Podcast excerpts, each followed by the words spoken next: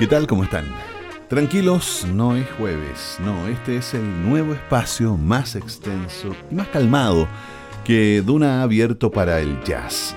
Esperamos que este programa de los días sábado, a partir de las 8 de la tarde, sea un punto de encuentro de buena música y, por qué no, de conversación con artistas locales e internacionales cuando tengamos la oportunidad. Vamos a iniciar este nuevo ciclo de Duna Jazz ahora los días sábados con la música de un maestro que nos dejó el año 2001 y que se convirtió en leyenda con la formación del Modern Jazz Quartet. Me refiero a John Lewis, pianista, compositor, arreglista, nacido en Alburquerque, Nuevo México, la misma ciudad donde vimos las desventuras de Walter White de la extraordinaria serie Breaking Bad. John Lewis fue homenajeado el año 2017 por la Jazz at Lincoln Center Orchestra en una noche de gala que tuvo en el piano al reconocido músico John Batiste. Seguimos comentando más adelante el disco, pero ahora vamos a la música de John Lewis y abrimos con Two Degrees East, Three Degrees West y luego Animal Dance.